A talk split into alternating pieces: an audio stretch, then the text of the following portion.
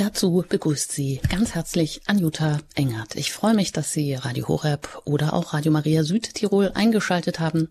Hier in der Sendung höre Israel und lade Sie ein, gemeinsam mit uns die liturgischen Bibeltexte für den kommenden Sonntag, den siebten Sonntag der Osterzeit, zu lesen und zu betrachten.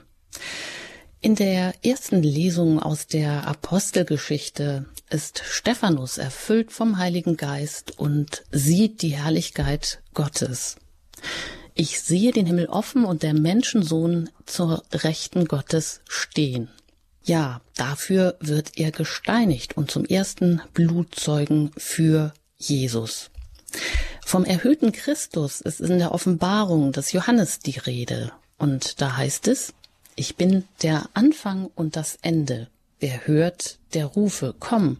Wer durstig ist, der komme. Wer will, empfange unentgeltlich das Wasser des Lebens. Also großer Trost, eine große Verheißung geht von diesem Schriftwort aus. Und daran schließt sich das Evangelium nach Johannes an, in dem Jesus um die Einheit betet.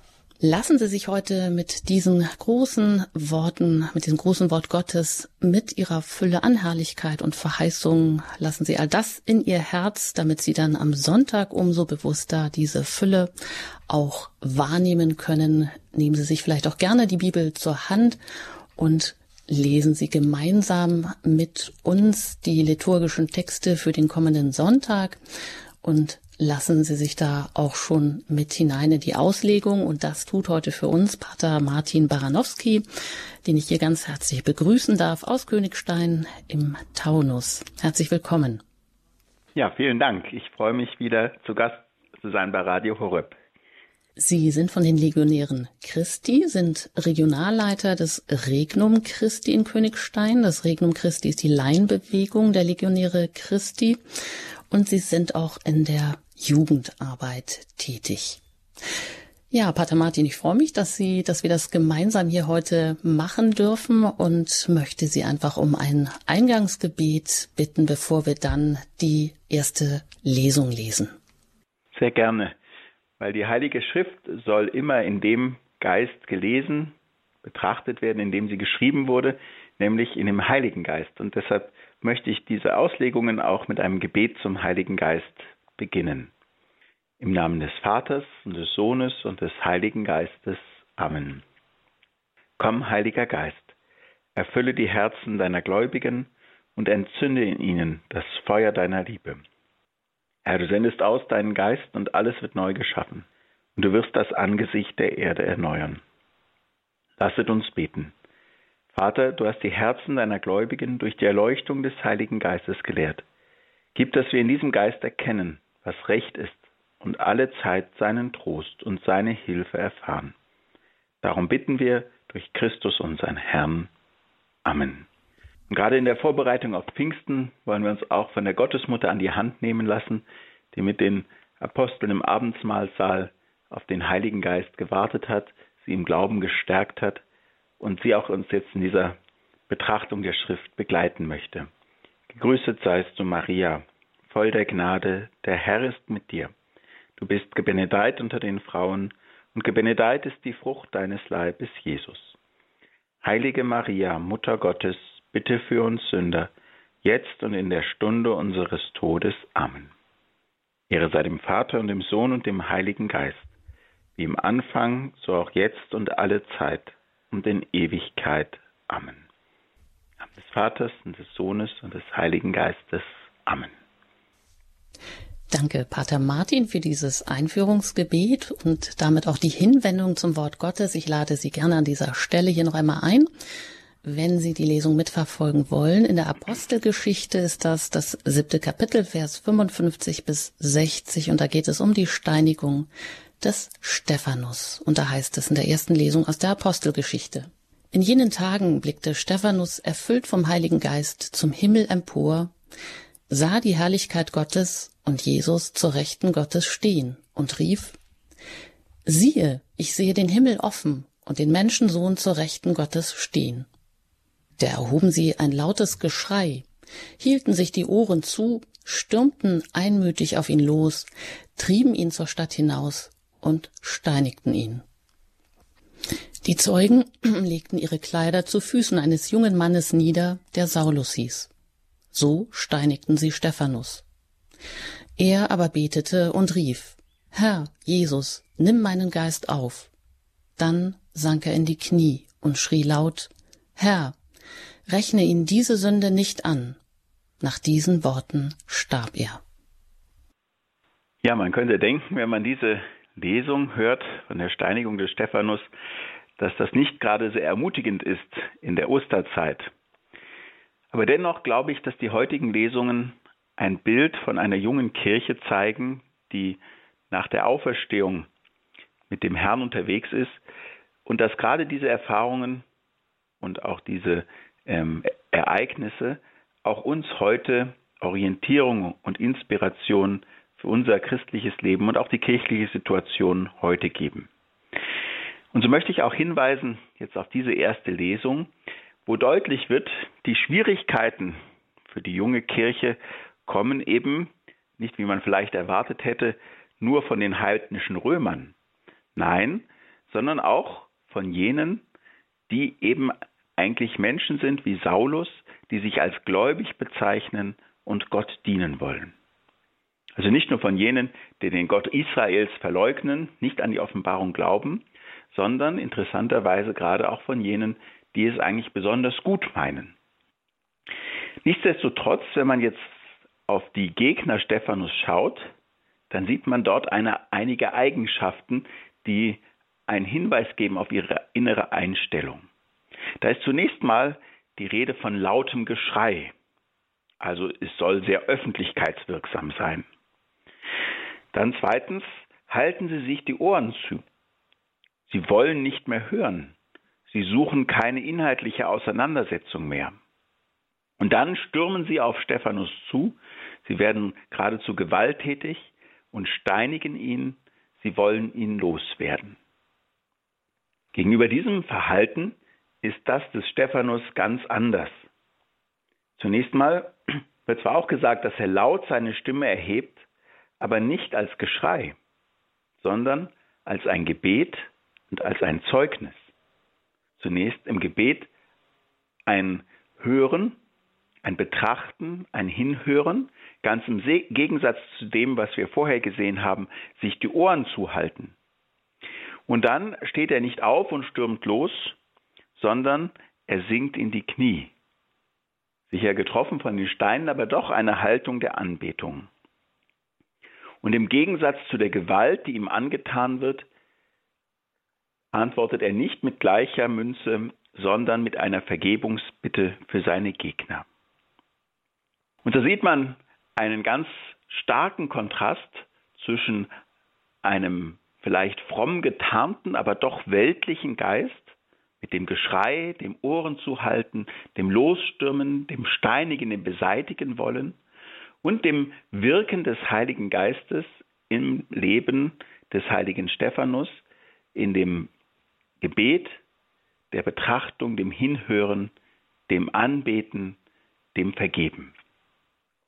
Ich glaube, wenn wir uns das vor Augen führen, diese Szene, dann gibt es eine erschreckende Ähnlichkeit zu dem, was wir auch vielleicht gerade in den letzten Wochen auch erlebt haben. Gerade auch in den innerkirchlichen Auseinandersetzungen. Ich denke da ganz besonders, und mir persönlich hat das sehr wehgetan, in der Auseinandersetzung mit dem emeritierten Papst Benedikt XVI., wo man auch den Eindruck hatte, dass da ein lautes Geschrei erhoben wurde, sehr öffentlichkeitswirksam in die Schlagzeilen, wo man sich dann aber auch an vielen Stellen die Ohren zugehalten hat, gar nicht mehr hören wollte, sich gar nicht auf eine inhaltliche Auseinandersetzung eingelassen hat vielleicht nicht physisch auf ihn losgestürmt ist, aber wo man den Eindruck hatte, dass wirklich man sich über ihn hermacht und ihn und vielleicht auch gerade das, was er gelehrt hat und wofür er steht, loswerden möchte. Und in dem Sinne sieht man, wie dieses, ähm, wie diese Lesung auch heute irgendwie eine Aktualität hat. Und der emeritierte Papst Benedikt XVI. ist sicher nicht der Einzige, der in dieser oder ähnlicher Situation sich wiedergefunden hat. Es gibt aber doch etwas Tröstliches an dieser Lesung. Bei aller Dramatik und aller Traurigkeit, die diesem Martyrium steckt. Aber die Apostelgeschichte erwähnt ein Detail, dass eben diese Täter ihre Kleider zu Füßen eines jungen Mannes niederlegten, der Saulus hieß. Und so kann man sagen, dass das Zeugnis, das Blutzeugnis des Stephanus auch zu einem Baustein wird, der sicher auch einen Beitrag leistet zur Vorbereitung auf die spätere Bekehrung des Saulus, sodass aus diesem Verfolger dann einer der größten Apostel wird. Und so zeigt Gott hier schon, deutet das schon in dieser Lesung an, wie er fähig ist, das Leiden seines gerechten Märtyrers auch für die Kirche fruchtbar zu machen, ohne dass das Stephanus selber weiß, ohne dass das Saulus ahnen kann. Aber so ist eben das Wirken Gottes oft geheimnisvoll und verborgen, aber doch sehr wirksam. Ich möchte hier auf eine Predigt hinweisen, die Kardinal Koch in Passau am vergangenen Sonntag gehalten hat. Der heilige Stephanus ist ja ein Patron der Diözese Passau und deshalb hat er in seiner Predigt auf ihn Bezug genommen und gesagt, die Märtyrer sind die glaubwürdigsten Zeugen des Glaubens, die ihr Zeugnis mit dem Leben besiegelt und es aus der Liebe zu Christus und zu den Menschen getan haben. Indem der Märtyrer den Sieg der Liebe über Hass und Tod mit der Hingabe seines Lebens bezeugt, erweist sich das christliche Martyrium als höchster Akt der Liebe zu Christus und zu den Brüdern und Schwestern. Und so sieht man eben in dieser Dramatik doch auch die Liebe Christi, die in seinen Heiligen aufscheint. Und da kommt auch dann eine Sendung für uns ganz konkret. Und so fährt der Kardinal dann fort. Zu einem solchen Blutzeugnis sind wir Christen in unseren Breitengraden wohl nicht gerufen. Doch auch in der heutigen Welt sind wir Christen gesandt, unseren Glauben zu bezeugen und weiterzugeben. Und zwar in einer sehr persönlichen Weise. Denn christliche Mission geschieht heute nicht so sehr durch sogenannte konsumfreundliche Werbung oder durch die Verbreitung von viel Papier und auch nicht in den Medien. Das beste und entscheidende Medium der Ausstrahlung Gottes sind wir Christen selbst, die den Glauben glaubwürdig leben und so dem Evangelium ein persönliches Gesicht geben. Wenn uns Christus wirklich als Licht der Welt einleuchtet, werden wir von selbst ausstrahlen, Christen mit Ausstrahlung sein. Soweit der Kardinal.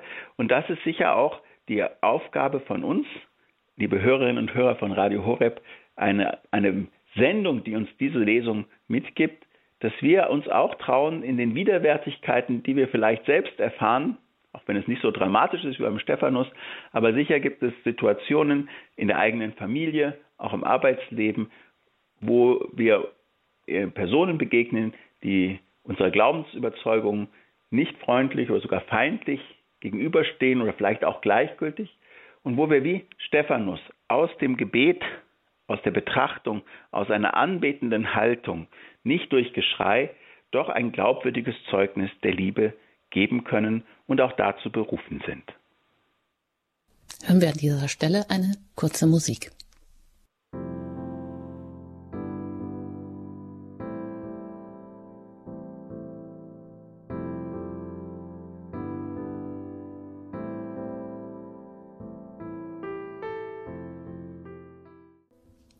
Höre Israel, so der Titel unserer Sendung hier heute bei Radio Horeb und Radio Maria Südtirol.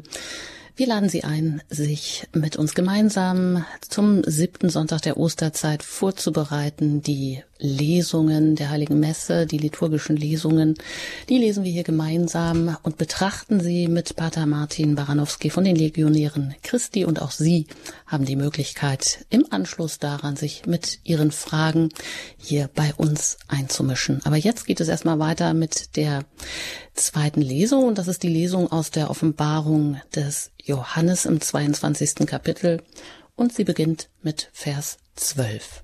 Da heißt es, ich, Johannes, hörte eine Stimme, die zu mir sprach, siehe, ich komme bald, und mit mir bringe ich den Lohn, und ich werde jedem geben, was seinem Werk entspricht.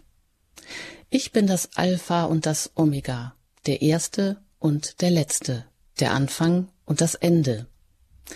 Selig, die ihre Gewänder waschen. Sie haben Anteil am Baum des Lebens. Und sie werden durch die Tore in die Stadt eintreten können. Ich, Jesus, habe meine Engel gesandt als Zeugen für das, was die Gemeinden betrifft. Ich bin die Wurzel und der Stamm Davids, der strahlende Morgenstern. Der Geist und die Braut aber sagen, komm. Wer hört, der rufe, komm. Wer durstig ist, der komme. Wer will, empfange unentgeltlich das Wasser des Lebens. Er, der dies bezeugt, spricht, Ja, ich komme bald. Amen. Komm, Herr Jesus. Ja, liebe Hörerinnen und Hörer, wenn man die Offenbarung des Johannes hört, da muss man sich manchmal gut hinsetzen, weil das doch manchmal geheimnisvolle Texte sind. Und hier ist es der Evangelist Johannes, der die Stimme des Herrn hört. Und doch ist es etwas geheimnisvoll, etwas ja seltsam.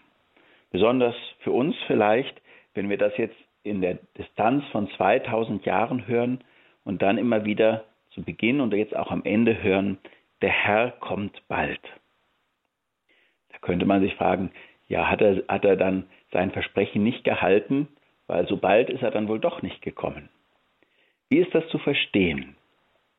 Zunächst mal fällt auf, dass wenn hier in der Vision gesagt wird, der Herr kommt bald, dass das nicht mit Angst und Schrecken verbunden ist, wie wir das vielleicht manchmal verbinden, wenn wir an das Ende der Welt denken, dann denken wir an ein großes Schreckensszenario und vielleicht denken wir dann heimlich mit, ja hoffentlich doch nicht so bald, kommt er doch nicht so bald. Hier jedoch ist das Kommen des Herrn mit einer Sehnsucht verbunden. Mit einem Bewusstsein ist es gut, es ist schön, wenn der Herr kommt. Ich brauche mich davor nicht zu fürchten, sondern es ist etwas Wunderbares. Und in der Tat war es so, dass die ersten Christen doch wohl mit einem baldigen Kommen des Herrn gerechnet haben und dann erst mit der Zeit verstehen mussten, dass der Herr zwar kommt und dass das eine berechtigte Erwartung ist, aber dass es uns nicht zusteht, Zeiten und Fristen zu erfahren.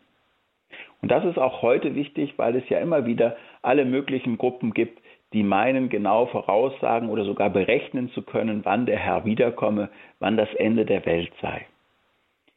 Und die Erfahrung der damaligen Christen kann da auch eine Lehre sein, das, was der Herr auch seinen Aposteln gesagt hat, euch steht es nicht zu, Zeiten und Fristen zu erfahren. Wichtiger ist das, was dahinter steckt. Wenn diese Erwartung war, der Herr kommt bald, dann wurde damit gerechnet, dass der Herr selber eingreift. Dahinter stand die Erkenntnis und auch das Verständnis, dass der Mensch allein nicht mit den großen Schwierigkeiten und Bedrängnissen fertig werden kann. Gerade die ersten Christen sahen sich konfrontiert mit dem übermächtigen römischen Reich, das von einem heidnischen Kaiser regiert wurde und der christlichen Religion zumeist feindlich eingestellt war. Und in diesem Sinne war den ersten Christen klar, mit rein menschlichen Mitteln haben wir da gar keine Chance. Trotzdem war ihnen wichtig, dass auch die Erwartung des Herrn sie nicht von ihrem menschlichen Einsatz dispensiert hat. Also man konnte nicht sagen, ja, der Herr wird kommen, der Herr wird alles richten und ich lege mich jetzt in die Hängematte und warte mal ab.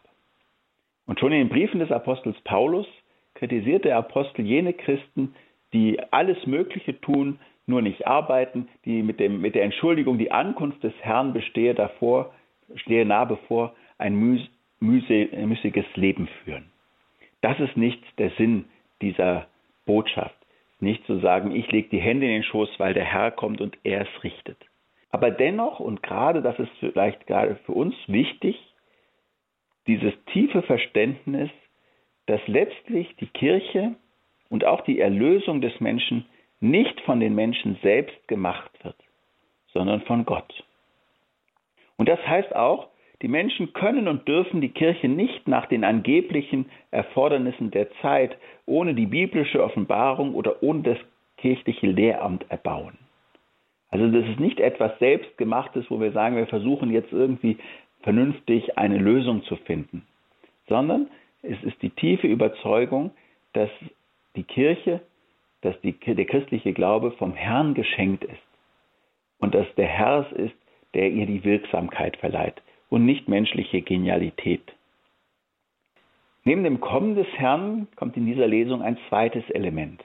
Und zwar ist da von dem Lohn die Rede. Gott gibt jedem, was seinem Werk entspricht. Und so ist diese Lesung bei aller äußeren Bedrängnis, die die ersten Christen erfahren, voller Verheißungen und Versprechungen. So wird zum Beispiel Anteil am Baum des Lebens versprochen. Also dieser Baum des Lebens, der nicht nur irgendein Heilmittel ist, sondern der der Weg, der, der, der, der Schlüssel zum ewigen Leben, zum Leben in Fülle ist. Und dann wird versprochen, dass sie durch die Tore in die Stadt eintreten dürfen. Diese Stadt in der Offenbarung des Johannes ist das himmlische Jerusalem, ist die triumphierende Kirche, die mit Christus vereinte Kirche, die siegreiche Kirche.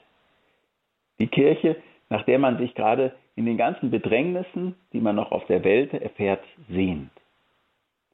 Und schließlich wird versprochen das Wasser des Lebens. Wieder verbunden mit dem ersten, mit dem Baum des Lebens, das, was wirkliches Leben schenkt, was das Leben in Fülle geben kann. Wenn nun vom Lohn die Rede ist, ist das nicht zu verstehen im Sinne eines Geschäftes wie in einem Arbeitsverhältnis. Du machst jetzt das und das und dafür kriegst du dann einen Lohn. Und im schlimmsten Fall vielleicht sogar einen Mindestlohn, als würde uns Gott gerade mal mit einem Minimum abspeisen. Nein, bei diesem Lohn kommt ganz deutlich heraus, dass es letztlich immer ein Geschenk Gottes ist. Ein Geschenk, das in keinem Verhältnis zu unserem Einsatz, zu unserer Arbeit steht.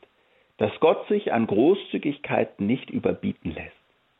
Dass kein Mensch fähig ist, sich dieses Leben in Fülle selbst zu erarbeiten oder zu verdienen, sondern dass wir es uns von Gott schenken lassen müssen, mit offenen Händen.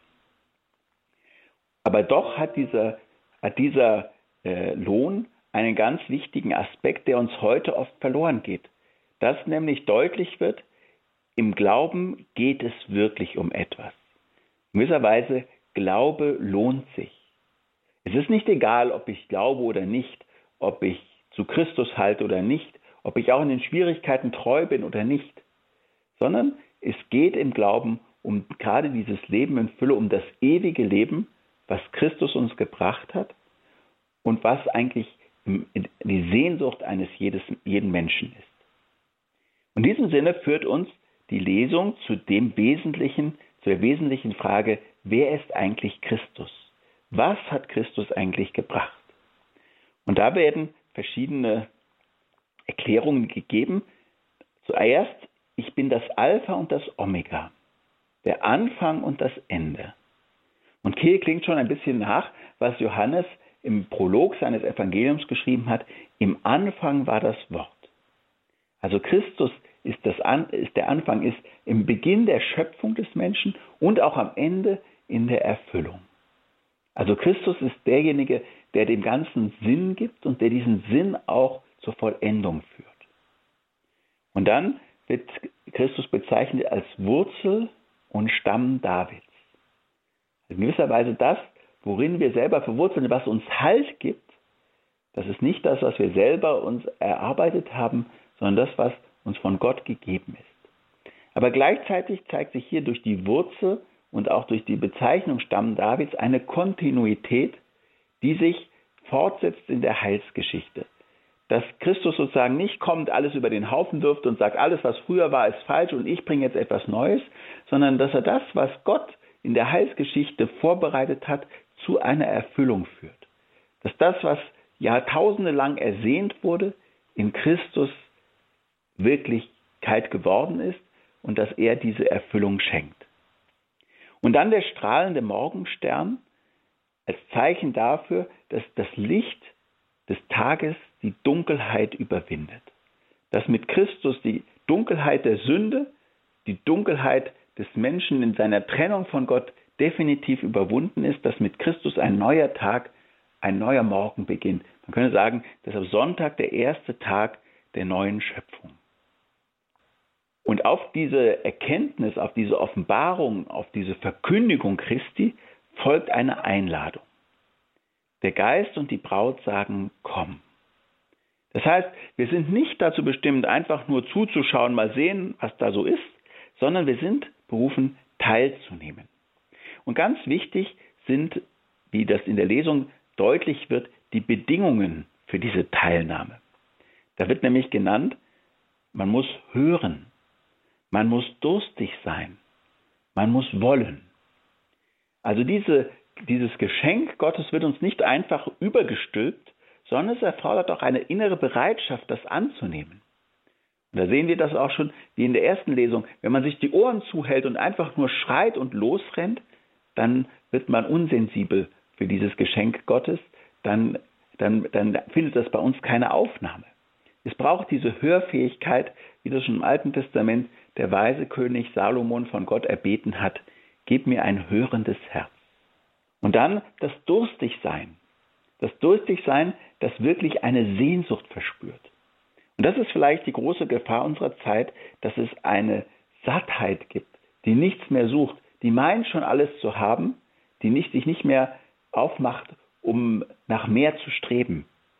Und deswegen in gewisser Weise unsensibel wird für das, was Gott eigentlich geben kann. Und schließlich zum Dritten das Wollen. Das heißt, dieses Geschenk Gottes, das respektiert auch unsere Freiheit.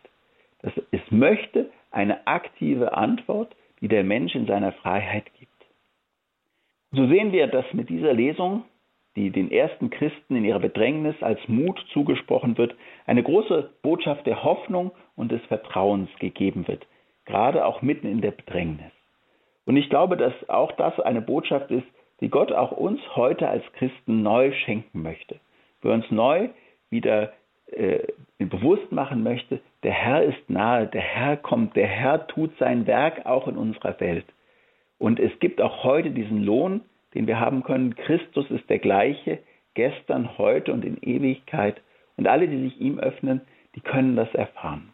Ich möchte da ganz persönlich auch sagen, was mir diese Hoffnung auch erneuert hat. Ich war jetzt am Anfang Mai, am 7. Mai, habe ich die Priesterweihe von 28 Mitbrüdern in Rom miterleben dürfen und dort auch erfahren, wie Gott seiner Verheißung treu bleibt, Arbeiter in seine Weinberg zu schenken, zu, zu senden, wie eigentlich jeder einzelne von diesen Mitbrüdern ein Geschenk ist, für mich irgendwie ein praktischer Gottesbeweis, wie Gott auch in unserer Welt wirken kann, wie er das Herz von Menschen erfüllen kann, wie er sie in die Nachfolge rufen kann, ihnen mit seiner Gnade beistehen kann, dass sie alle Schwierigkeiten überwinden und wie ja so eine Weihe ein Sieg der ganzen Kirche ist, auch so vieler Menschen, die dafür beten, die das unterstützen, die das mittragen.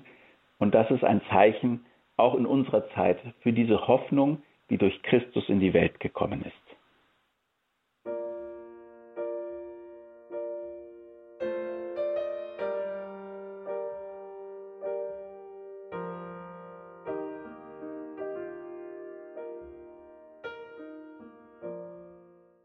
Sie haben eingeschaltet bei Höre Israel. Wir bereiten uns mit den Lesungen zum siebten Sonntag der Osterzeit, genau auf diesen Sonntag, auf die Heilige Messe vor, hier bei Radio Horeb und Radio Maria Südtirol. Mein Name ist Anjuta Engert. Ich darf Sie auch jetzt ähm, einladen, die Bibel zur Hand zu nehmen. Jetzt kommen wir zum Evangelium aus dem nach Johannes und da geht es ähm, um das 17. Kapitel, Vers 20 bis 26. Und auch das wird uns wieder Pater Martin dann im Anschluss gleich auslegen und danach haben auch Sie noch die Möglichkeit, sich mit Ihren Fragen hier in der Sendung einzubringen. Aber jetzt erstmal zum Evangelium. Da heißt es, in jener Zeit erhob Jesus seine Augen zum Himmel und betete, Heiliger Vater, ich bitte nicht nur für diese hier, sondern auch für alle, die durch ihr Wort an mich glauben. Alle sollen eins sein, wie du, Vater, in mir bist und ich in dir bin, sollen auch sie in uns sein, damit die Welt glaubt, dass du mich gesandt hast. Und ich habe ihnen die Herrlichkeit gegeben, die du mir gegeben hast, damit sie eins sind, wie wir eins sind. Ich in ihnen und du in mir. So sollen sie vollendet sein in der Einheit, damit die Welt erkennt, dass du mich gesandt hast und sie ebenso geliebt hast, wie du mich geliebt hast. Vater, ich will, dass alle, die du mir gegeben hast, dort bei mir sind, wo ich bin. Sie sollen meine Herrlichkeit sehen, die du mir gegeben hast, weil du mich schon geliebt hast vor Grundlegung der Welt. Gerechter Vater, die Welt hat dich nicht erkannt, ich aber habe dich erkannt, und sie haben erkannt, dass du mich gesandt hast. Ich habe ihnen deinen Namen kundgetan und werde ihn kundtun, damit die Liebe, mit der du mich geliebt hast, in ihnen ist und ich in ihnen bin.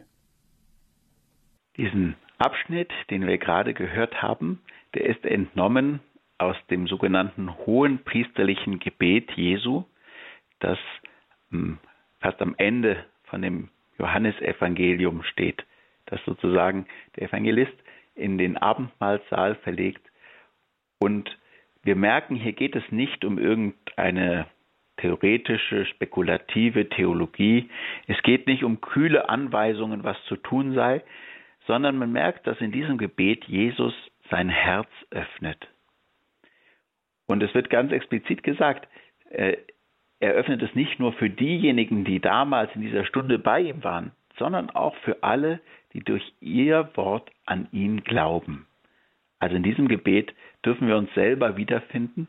Und was für eine Hoffnung, was für eine Zuversicht gibt es, zu wissen, dass Jesus in diesem entscheidenden Moment seines Lebens vor seiner Passion an mich gedacht hat, für mich gebetet hat, auch meine Sorgen, meine Kämpfe hineingenommen hat in sein Leiden, in sein Gebet.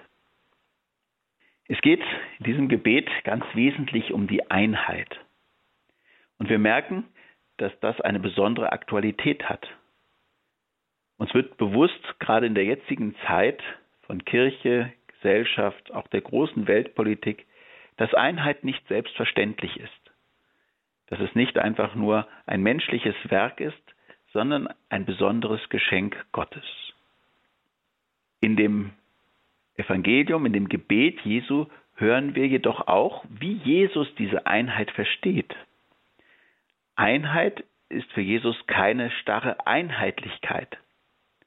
Sie ist nämlich verwurzelt in der Einheit der Dreifaltigkeit sagt es, wie du Vater in mir bist und ich in dir bin, so sollen sie in uns sein. Ein Gott in drei Personen. In Gott gibt es eine Gemeinschaft, eine Vielfalt, welche die Einheit nicht verletzt.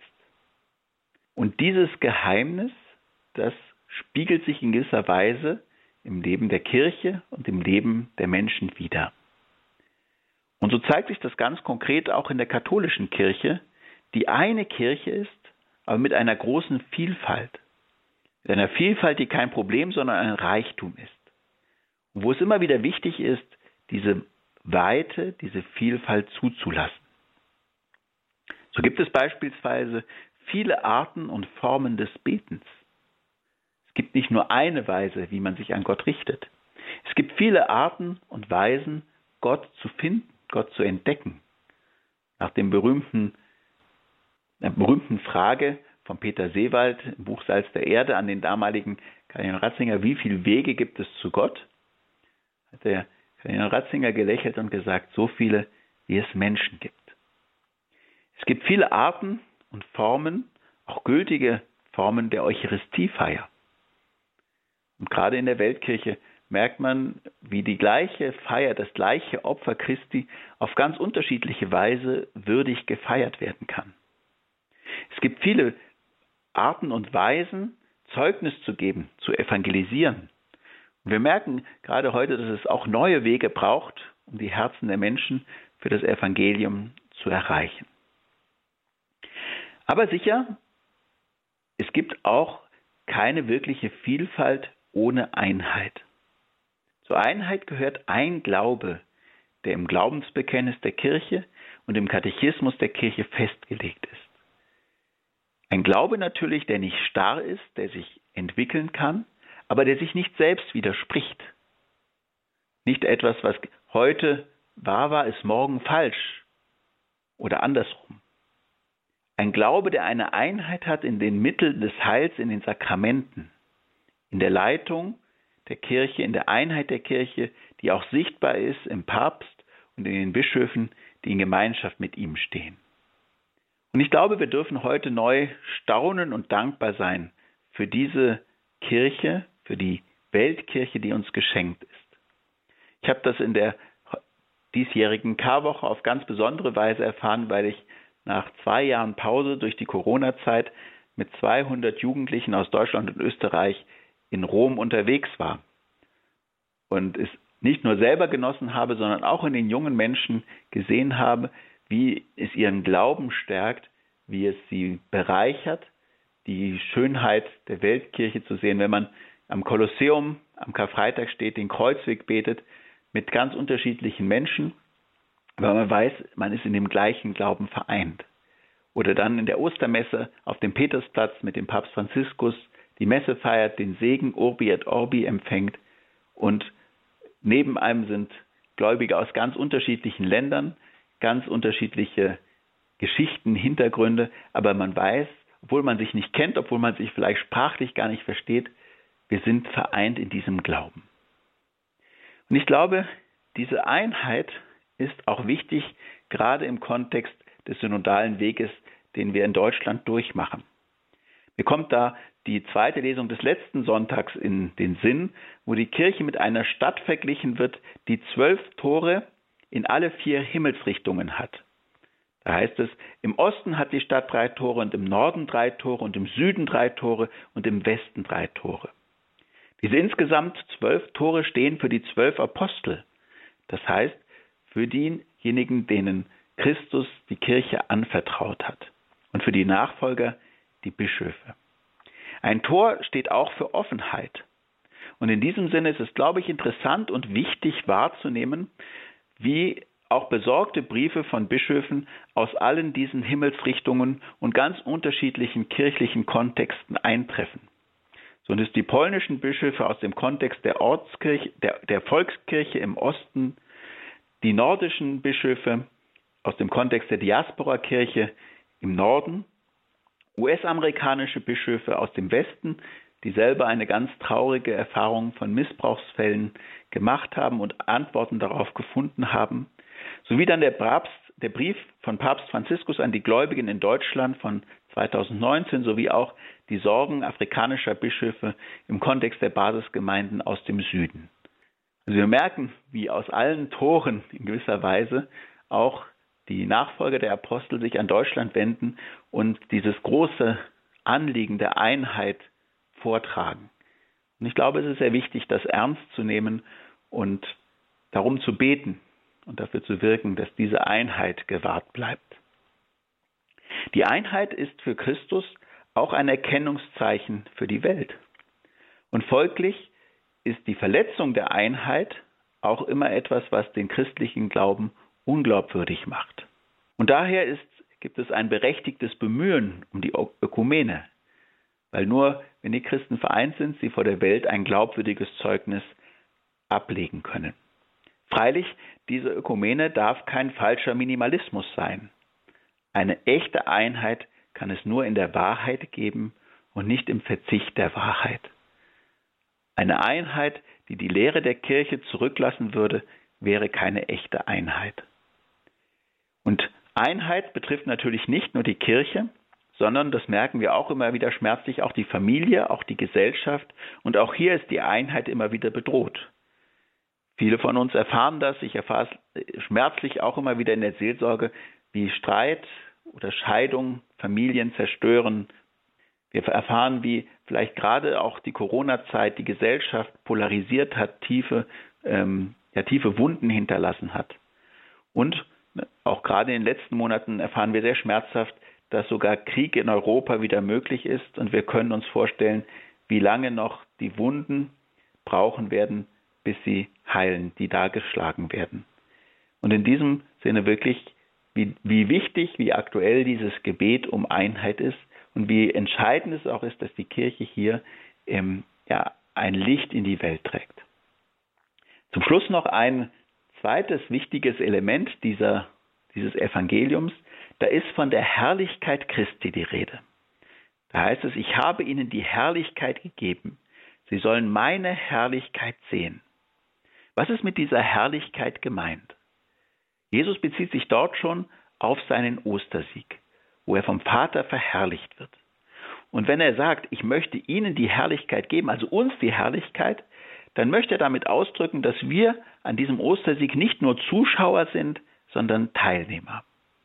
Er sagt, die Welt hat Gott nicht erkannt, aber durch Christus haben wir einen Zugang zum Vater. Dieser Zugang ist nicht nur theoretisch, ist nicht nur ein Wissen, sondern ist eine Beziehung, es ist eine Liebe. Und hier sehen wir den eigentlichen Sinn der Kirche. Es geht nicht nur darum, eine weltliche Gemeinschaft zu sein, wie ein Verein, der irgendwie vereint ist, sondern der eigentliche Sinn der Kirche ist eben diesen Zugang zu Gott zu schaffen, der durch die Sünde zerbrochen wurde. Und dass wir gerade indem wir Gott unseren eigentlichen Ursprung wiederfinden, dann auch zu unserer wahren Bestimmung und zu einer wahren Einheit finden. Und das ist nicht nur theoretisch vielleicht möglich, sondern es ist uns von Christus zugesagt, ich habe ihnen diese Herrlichkeit gesehen. Durch Ostern wissen wir, dass Gott, für Gott das möglich ist, dass er uns das schenken möchte. Und in dieser Hoffnung dürfen wir leben, dürfen wir glauben, dürfen wir auch in schwierigen Zeiten weitergehen. Vielen Dank, Pater Martin. Von den Legionären Christi, Regionalleiter des Regnums Christi in Königstein-Taunus, dass Sie uns heute hier die Lesungen zum kommenden Sonntag ausgelegt haben. Ja, diese, da haben Sie uns viel mit an die Hand gegeben. Da weiß man vielleicht jetzt gar nicht, wo man auswählen, wo man anfangen soll. Ja, Sie haben auch gesagt, es gibt so viele Wege zu Gott, ähm, wie es Menschen gibt und haben da den ehemaligen Kardinal Ratzinger zitiert. Vielleicht ähm, ist Ihnen da was gekommen. Wie ist Ihr Weg zu Gott oder wo haben Sie hier ähm, etwas gefunden, was äh, vielleicht auch in Ihr Herz gefallen ist? Rufen Sie uns jetzt gerne noch an in den verbleibenden Minuten unter der 089 517 008 008. Vielleicht haben Sie auch von außerhalb von Deutschland zugeschaltet. Ähm, dann wählen Sie zuerst die 0049 und dann 89517 008 008. Nach einer kurzen Musik geht es ja auch gerne weiter, noch mit Ihren Fragen.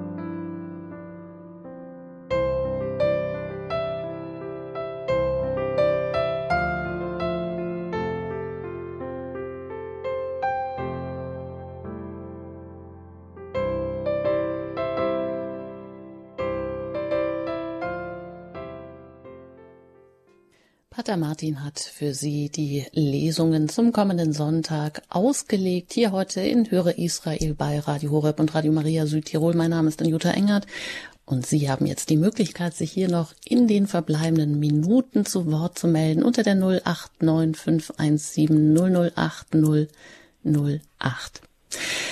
Pater Martin, Sie haben ja selber gesagt, wir haben es hier heute mit zwei ähm, Texten, liturgischen Texten zu tun vom Evangelisten Johannes und seine Texte sind ja manchmal ähm, ja geheimnisvoll seltsam.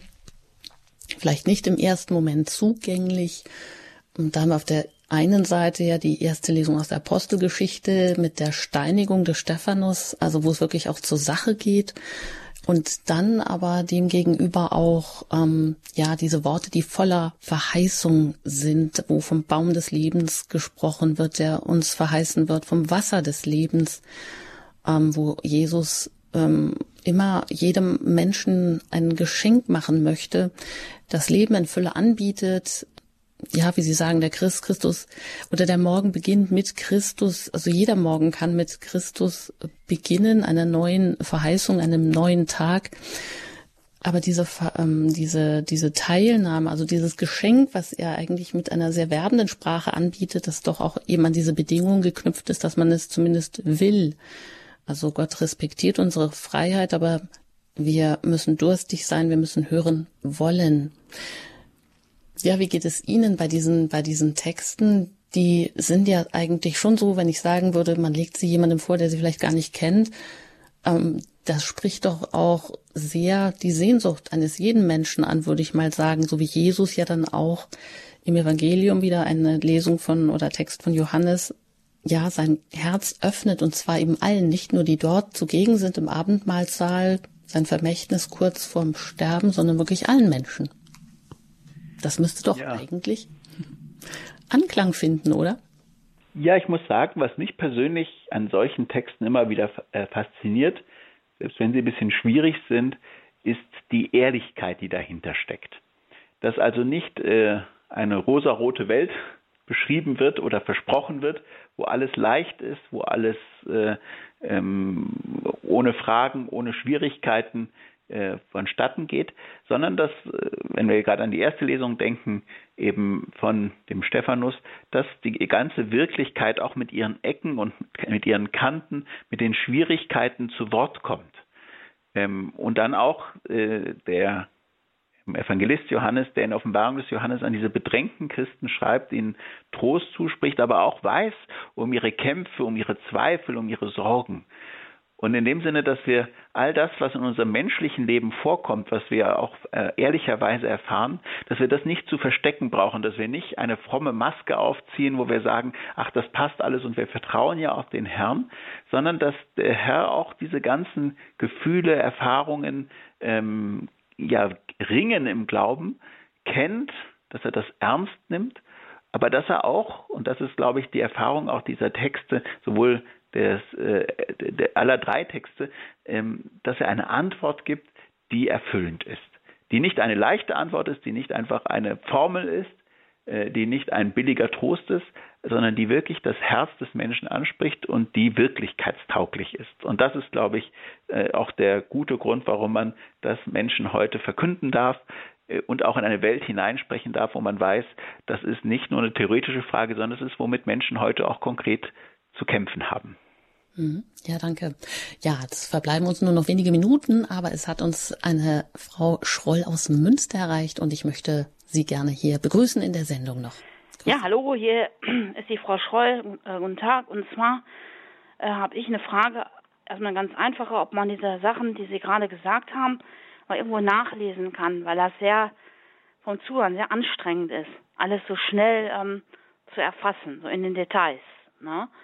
Und die zweite Frage, die mich beschäftigt, ist so, du kannst ja, also bei mir in der Familie, meine Nichte ist so um die 20, die, ähm, die haben aber mit Glauben nichts mehr zu tun. Ja? Die können das nicht mehr verbinden mit der, mit der heutigen Zeit.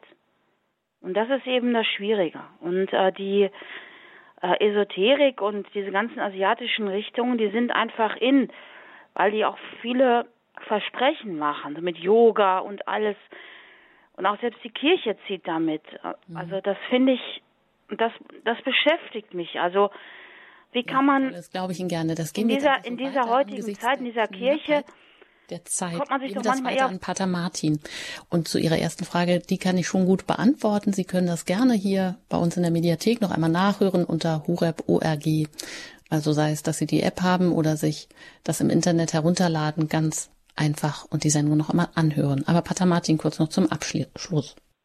Ja, das ist eine Frage, die mir gut bekannt ist. Ich bin ja in der Jugendarbeit tätig und weiß deshalb sehr gut, dass es für junge Menschen wirklich nicht leicht ist, eine, einen Zugang zu finden. Da braucht es natürlich viele Elemente, eine Verkündigung, eine Gemeinschaft, die sie aufnimmt, eigene Erfahrungen, die altersgemäß gemacht werden, Wegbegleiter, Seelsorger, die da zur Hilfe stehen ähm, und natürlich und da nicht zuletzt auch das Gebet von guten Menschen, die junge Menschen da an die Hand nehmen und sie auf diesem Weg begleiten.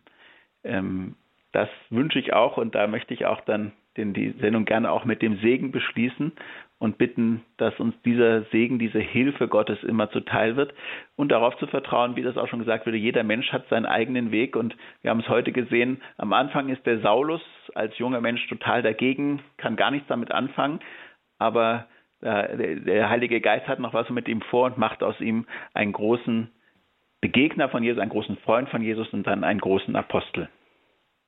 Ja, danke. Dann würde ich Sie um Ihren Segen bitten. Der Herr sei mit euch. Und mit deinem Geiste. Durch die Ausbreitung meiner priesterlichen Hände und durch Anrufung der allerseligsten Jungfrau Maria, euer Namenspatrone und alle Engel und Heiligen, segne und behüte euch der allmächtige Gott, der Vater und der Sohn und der Heilige Geist. Amen. Amen.